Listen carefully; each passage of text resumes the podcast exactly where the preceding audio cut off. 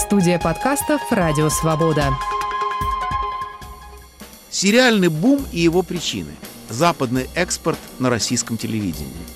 Перспективы русских сериалов в Америке. Что такое путинское телевидение?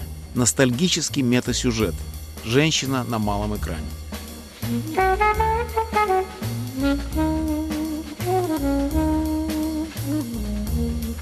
Сегодня в новом эпизоде подкаста «Генис. Взгляд из Нью-Йорка» беседа с американскими экспертами по российскому телевидению, профессорами Виргинского колледжа Александром и Еленой Прохоровыми о русских сериалах в контексте западного опыта. Нас легко найти в эфире и на сайте Радио Свобода. Подписывайтесь на мой подкаст на Spotify, iTunes, Google Podcasts, Яндекс.Music. Включайтесь в беседу, пишите мне в социальных сетях и в аккаунтах Свободы, а также на всех подкаст-платформах. Мы живем в разгар сериальной революции, которая захватила все страны и все сферы общества. Вы заметили, спрошу я честного читателя, что у друзей мы уже спрашиваем не что они читают, и даже не какой фильм смотрят, а с каким сериалом живут.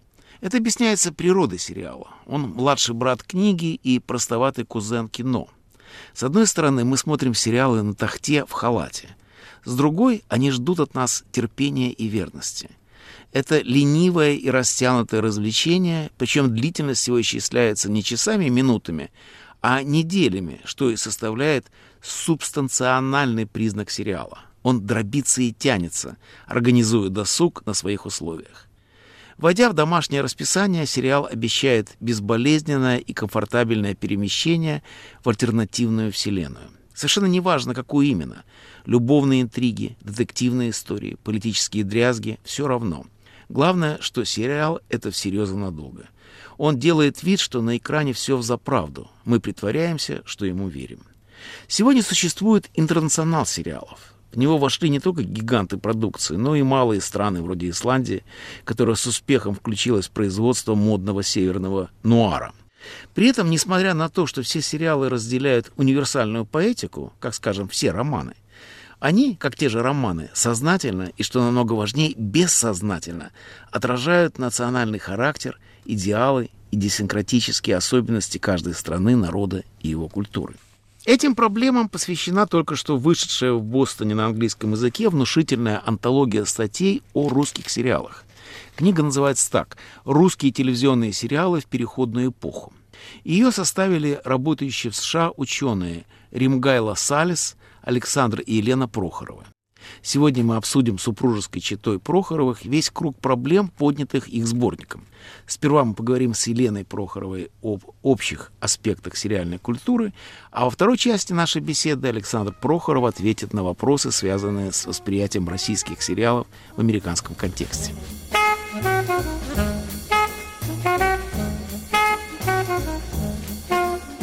Елена, начнем с вас. Сериальный бум. Чем он вызван и куда ведет? Сериальный бум явно есть. И по нашим оценкам с 2015 года он стал точно заметен. Главное новое, что появилось, это, наверное, платформы. Качественные сериалы выходят на стриминговых сервисах и выходят массово. В связи с платформами вещи, которые новые, это, конечно, огромные деньги, которые в этом деле крутятся. Там, где есть деньги, там качественные режиссеры, например, театральные режиссеры, режиссеры большого артхаусного кино пришли делать сериалы. Начиная с Валерия Тодоровского, Константин Богомолов, Николай Хамерики, все они присутствуют в сериальном пространстве точно так же, как актеры и актрисы первоклассные. Наталья Мещанинова, например, делала кино, которое выходило с трудом на большой экран. Например, «Комбинат надежды». Там присутствовала ненормативная лексика и так далее и тому подобное. Но перейдя в сериальное пространство, например, она делала второй сезон «Обычной женщины», с нашей точки зрения, отличный абсолютно сериал, с новыми сюжетными поворотами, со сложными героями. Валерия Гай Германика, еще один пример, которая из кино пришла делать школу, потом опять ушла в кино, но вот эта вот миграция кадров, а кадры решают все, оно изменило и качество картинки, и саму нарративность, и жанровую сложность, и жанровая гибридность, она делает сериал непредсказуемым. Как по-вашему, в чем, говоря вообще, отличие принципиальное большого и малого экрана? Что один и другой требует и от зрителя, и от художника? Большое кино – это событие. Мы туда идем, во всяком случае, шли, как на особое мероприятие. Большой экран по-прежнему дает возможность аттракциона, дает возможность большой эпической картинки, где экран больше тебя и он может тебя поглотить, если это действительно хорошее кино. Телевизор, даже если у тебя очень большой монитор, он все равно меньше тебя. И вот этот эффект параллельной реальности, параллельного проживания, он остается. Но все больше и больше мы можем видеть, что качество большого кино, такое как непредсказуемость, как некий психологический реализм, некий шок узнавания и неузнавания воспроизводится в хороших, качественных сериалах. Я помню, где-то я читала, что Антон Долин, главный редактор искусства кино, он говорил о том, что Twin Peaks, культовый сериал, дает э, прекрасный пример баланса между комфортом и дискомфортом зрителя в силу своей многожанровости и неожиданных переходов мыльной оперы к сюрреализму. Скажите, а каково влияние вот таких классических американских сериалов, как тот же самый Твин Пикс или Сопрано, знаменитые сериалы, на русскую телевизионную жизнь? Я думаю, что на протяжении последних, по крайней мере, 15 лет, 20 лет, в случае Twin Peaks, наверное, и дольше, есть определенная насмотренность профессионалов, которые делают российские сериалы. Насмотренность и в результате от какого-то копирования или использования форматов качественных американских сериалов перешли к освоению собственной реальности. Плюс изменение аудитории. Большинство продюсеров, которых мы интервьюировали, Дули Райн, Фикс, они говорят о том, что аудитория между 15 и 35-40 годами у них есть деньги, и они готовы платить за качественный контент. Они знают западные сериалы очень хорошо.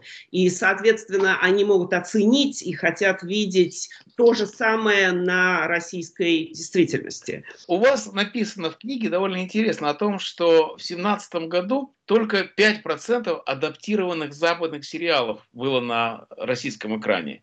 Это же было три этапа. Был латиноамериканский мыльный опера Изаура, и это было потрясение для всей страны. Потом появились североамериканские ситкамы, например, «Счастливы вместе». Это Мэри Десчилами, как я понимаю. Кстати, я очень люблю этот сериал. И куда они все делись, вы говорите о том, что нужен российский материал. Но раньше их устраивал западный материал. Что изменилось?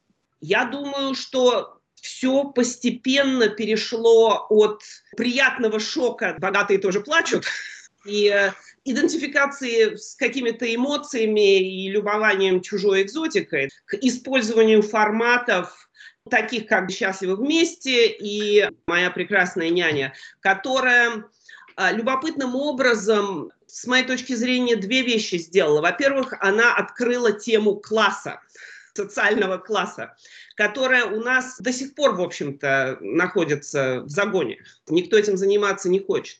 А во-вторых, это был ситком. А комедия – это вообще страшно трудная вещь, потому что, чтобы появились ситкомы, которые по-настоящему смешные, нужны общие проблемы, которые можно обсуждать. Определенный уровень свободы общества, который выходит в эти сериальные продукции, должен был случиться. В 2015 году возникли платформы, где было меньше цензуры, где можно было исследовать какие-то темы, осваивать, которые на обычном телевидении были просто невозможны. Эта аудитория и возникновение этой аудитории, это и есть вот этот переход к уменьшающемуся количеству адаптированных западных форматов и оригинальному контенту российскому. Обратная ситуация Какова судьба русского сериала на западном экране? Все больше и больше иностранной продукции появляется на Netflix, например, польские детективы, исландские, какие угодно. И как в этом контексте смотрятся русские сериалы? Какие перспективы у них? Во-первых, русский контент там присутствует, и это очень хорошо. Главным образом, конечно, они закупают исторические сериалы не хочется говорить экзотическая Россия, но интересная Россия. Россия Екатерина или Форца, что-то вот такое советское. Но когда они купили метод, это было большое счастье для нас, потому что, в принципе, это очень интересный сериал и для западного зрителя тоже. То есть это что-то узнаваемое, Декстер не Декстер, но в принципе он с одной стороны связан с этой глобальной культурой. Это, это очень важно, что российские сериалы, они соединились с глобальной культурой. Это тебе и глобальный неонуар, и в то же время что-то чисто российское. Мы это определили как стимпанк. Изображение советской реальности в таком, с одной стороны, ретро-стиле, импрессионистическом стиле. И они открыли, опять же, тему сериальных убийц, маньяков, которые сейчас повалили на экраны. Это отдельный вопрос, почему в таком обществе. Перспективы у русского сериала есть на Западе. Абсолютно, если цензура не доберется до платформ, то да. Вы слушаете подкаст Александра Гениса «Взгляд из Нью-Йорка». Сегодня мы беседуем с профессорами Александром и Еленой Прохоровыми о русских сериалах в контексте американского опыта. Нас легко найти в эфире на сайте Радио Свобода.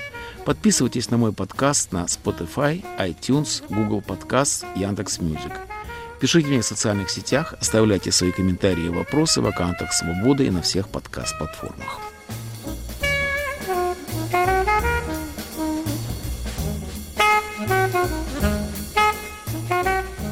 Теперь мы продолжим наш разговор с Александром Прохоровым. Александр, я прочитал предисловие к вашей антологии слова Эрнста. Путинское телевидение – кульминация советского и российского телевидения. Что это значит? Ну, например, определенные жанровые предпочтения, огромное количество военных сериалов и вообще, я бы сказал, некий такой милитаризм, который идет с военно-феодальных времен. Потом огромное количество сериалов о спецслужбах, интерес к экранизациям который связан, я бы назвал это, с тем, что вы говорили ранее, о комплексе неполноценности телевидения как медийной формы. И культура советская думала, что телевидение в каком-то смысле ниже своего культурного капитала, чем большое кино или уж, конечно, литература, тем более. Исследуя ваш сборник, я понял, что одна из ведущих тем постсоветской культуры – это ностальгическая тема. И ностальгическое телевидение – это самое важное. Причем существует три России на малом экране. Это советская Москва, императорский Петербург и Отечественная война. Вот эти три сюжета. Как их можно объединить в один метасюжет? О чем они говорят, ностальгический триумвират? Я бы сказал, можно даже, наверное, свести это к одному слову. Империя. И постсоветский опыт – он создает некое повествование о том, что есть не разломы, связанные с революцией, а есть определенная преемственность империй. Была династическая империя, потом был проект Советской империи, и есть ностальгия, фантомная боль по этому имперскому проекту. И Отечественная война воспринимается в этом контексте как момент именно имперского триумфа. Ну, по крайней мере, в сериалах, особенно которые спонсируются определенными каналами, где государство играет большую роль. Советская Москва и имперский Петербург – это просто вариации на эту тему. Обращенность в прошлое связана с постутопическим моментом, потому что есть определенная обращенность в прошлое, неспособность смотреть в будущее. Это отсутствие вот этого горизонта будущего, я бы сказал, это фундаментальная проблема не только телевидения, но вообще российской картины мира. Настоящее – это прошлое, а будущее – это тоже прошлое. В связи с этим я заметил, что одна из самых главных фигур российского телевидения, такая успешная фигура, это Екатерина II. Причем интересно, что она и на Западе довольно известна в качестве персонажа сериалов. Сам я вообще не люблю западные изображения России, потому что им всегда кажется, что это клюква, и рано или поздно на экране начнут пить водку. Без этого ни американский, ни западный сериал. Не бывает такого. Правда, в российских тоже. Кто такая Екатерина II на малом экране России и Запада?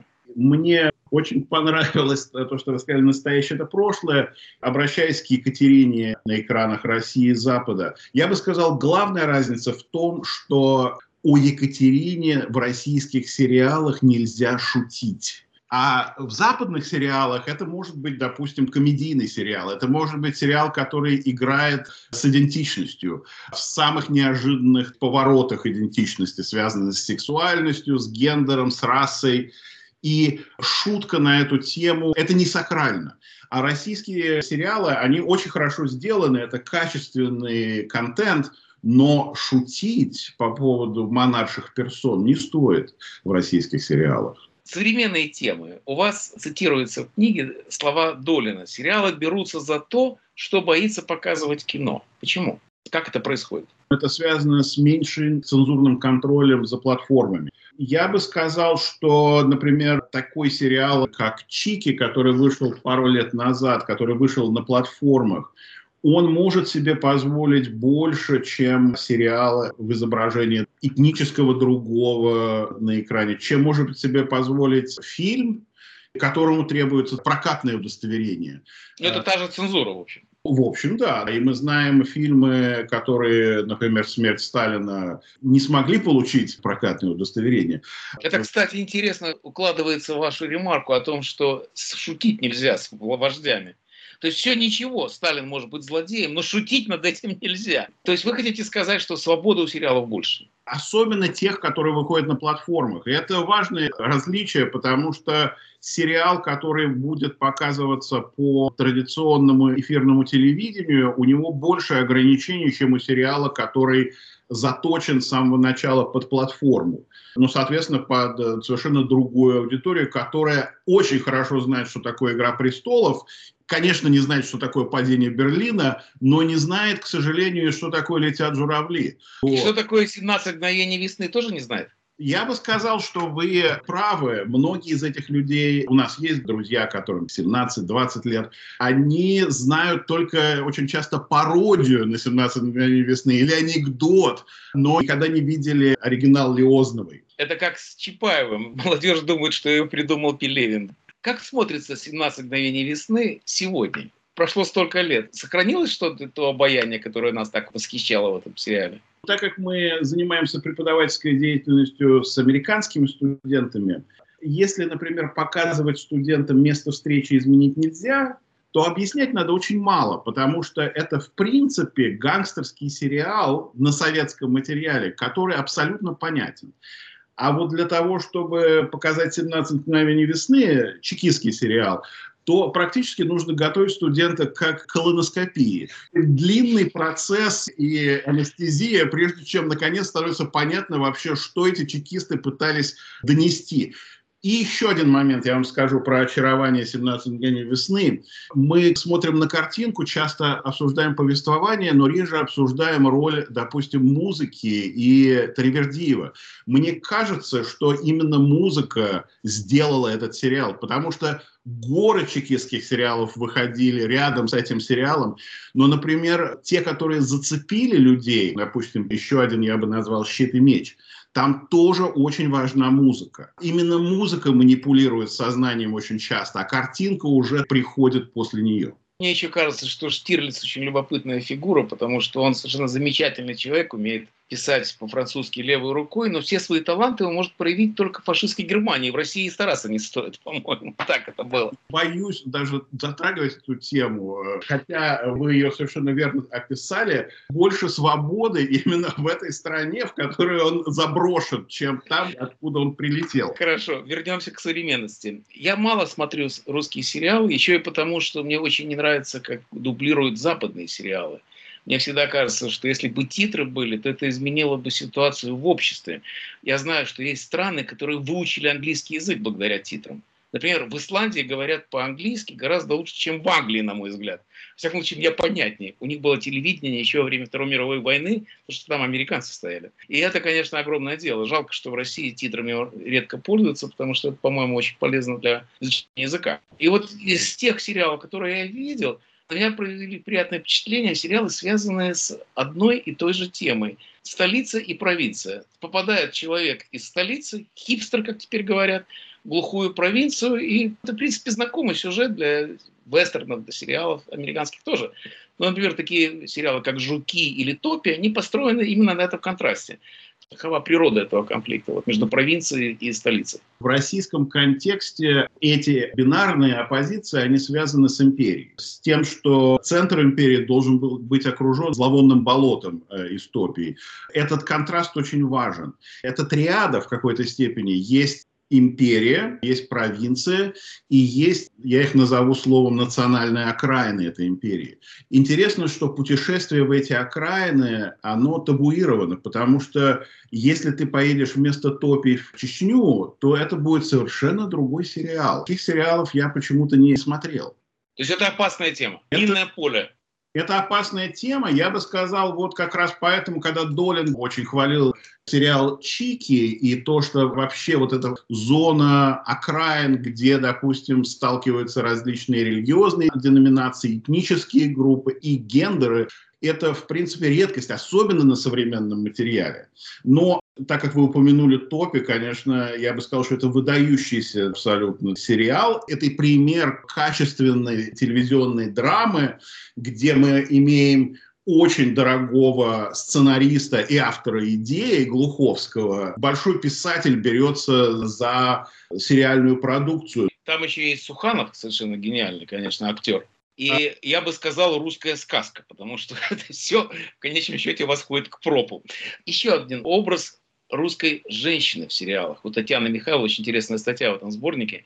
Когда в самом начале свободного телевидения, так сказать, в кавычках, я помню, что русская женщина представлялась очень странным образом. Она была одновременно матерью, любовницей и женой. И еще и дочкой. И все это одна и та же женщина. Как-то это у них получалось.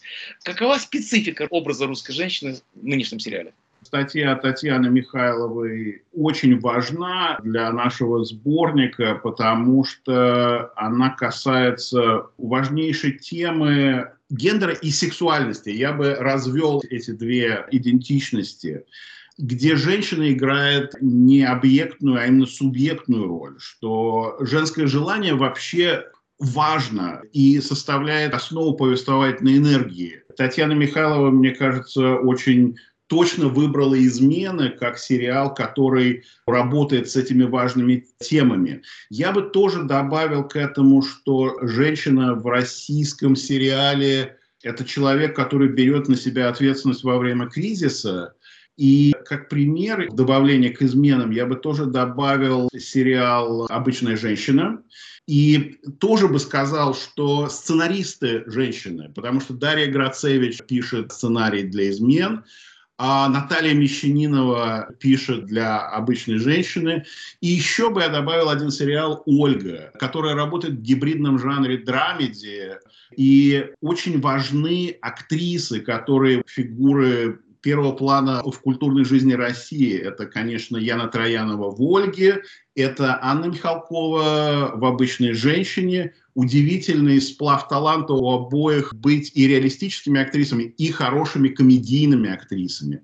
И Елена Лядова в эм, «Изменах». Ну что ж, давайте подведем итоги. Скажите, каким вы видите будущее русского сериала? Вы упомянули, например, продукцию на Netflix Исландии и Польши. Совершенно выдающийся фильм «Операция Геоцент», который вышел в прошлом году. Я бы сказал, есть темы, которые, конечно, не освоены до сих пор. Например, ЛГБТ-сообщество. Как «Операция Геоцент» — это нуар и фильм, посвященный ЛГБТ-сообществу в контексте позднего социализма, например, в Польше. Но сериалы о властных структурах, карточный домик невозможно сделать в России. Одно направление важное – это те темы, которые сейчас табуированы. Также судебный, юридический сериал. Можно, допустим, показать сериал, который по-русски называется, по-моему, «Форс-мажор», «Suits», о корпоративно-юридическом мире на Западе. Но невозможно сделать честные сериалы о современных судебных институтах, потому что они просто разрушены. Если об этом сделать сериал, его можно будет показывать только не знаю где. То есть закона и порядка не будет русского? Была попытка сделать это на российском материале. Это самый популярный американский юридический триллер, который я знаю, который меня научил всему, что я знаю о праве в Америке. Чем закончилась эта попытка? Попытка кончилась тем, что он не был популярен, низкий бюджет был виден, потому что мы узнавали всю мебель из IKEA, которую они купили для мизансцены. Я думаю, что полицейская часть возможно быть изображена, но как только дело переходит в суд, начинаются проблемы, потому что судебная система в России работает в интересном ключе. Это проблема не сериалов, это проблема целой страны и проблема национальной ментальности. Судить нужно не по законам, а по понятиям. Это и Солженицын говорил в Америке. Так что в конечном счете не сериалы в этом виноваты. Спасибо, друзья. Надеюсь, что мы еще вернемся к этим вопросам. Спасибо, Александр. Спасибо.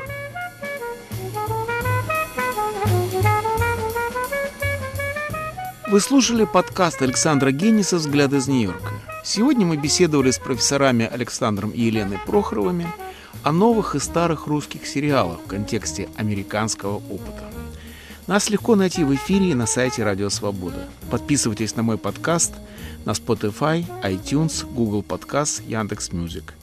Пишите мне в социальных сетях, оставляйте свои комментарии и приветствия в аккаунтах Свободы и на всех подкаст-платформах. По. Рад порекомендовать подкаст коллег из «Новой газеты» «Книжная ссылка», который рассказывает о том, как литература вплетается в нашу жизнь и на какие вопросы в ней можно найти ответы сегодня.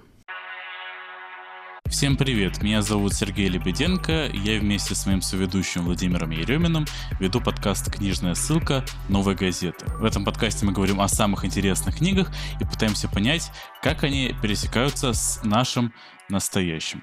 А, в последнем выпуске мы говорили про Ребекку Хендерсон и ее книгу «Капитализм в огне», о том, как компаниям исправить глобальное потепление и другие проблемы современного капитализма.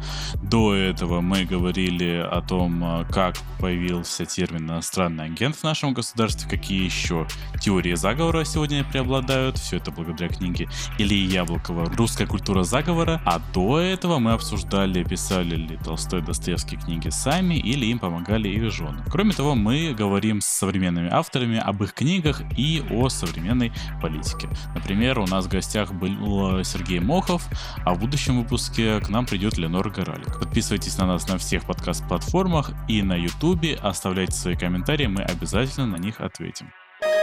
Студия подкастов «Радио Свобода».